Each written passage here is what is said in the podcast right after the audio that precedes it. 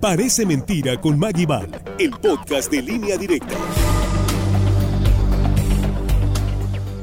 Hola, ¿qué tal? Amigos de línea directa, los saluda Maggie deseando que tengas excelentes vacaciones de verano. ¿Alguna vez has experimentado algo que te dejó sin palabras? Ese día es hoy. En parece mentira, pero es verdad.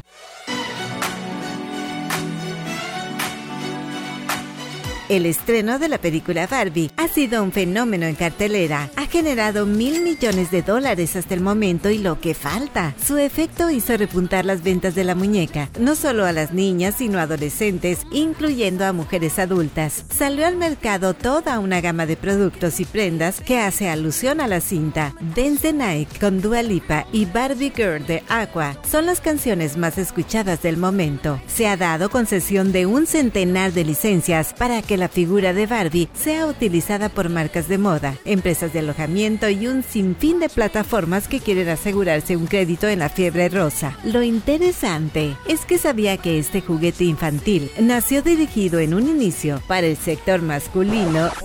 Oh, sí, parece mentira, pero es verdad, como un personaje de dibujos animados erótico en los años 50 en Alemania. Vaya dato perturbador. Reflejaba a la mujer fatal con personalidad segura, abierta para hablar de cualquier tema, atractiva, de diminuta cintura, boca roja en forma de corazón, piernas largas, cabellera rubia, ojos de color y ambiciosa. La caricatura se volvió famosa, fue tal su éxito que en 1955 se lanzó la muñeca Lily, volviéndose una celebridad entre los hombres. Comprarla era todo un lujo y aquí entra su creadora, Ruth Hender, fundadora de Mattel. Cuando viajaba por Europa, un ejemplar llegó a sus manos. Era tal el furor que en 1964 compró los derechos y la rediseñó. La fabricación de Bad Lily se detuvo después de haber vendido más de 150 mil modelos. Actualmente es altamente cotizada entre los coleccionistas. Hi, Bobby. Hi, Ken. You want to go for a ride? Sure, Ken. Jump in.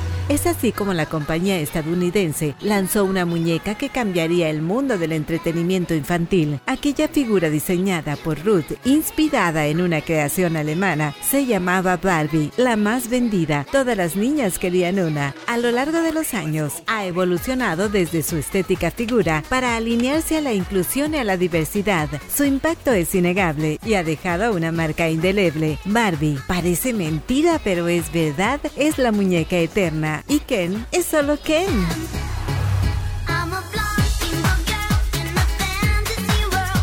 Soy Maguidal, gracias por escuchar y si gusta, atento a la próxima emisión. Buen día.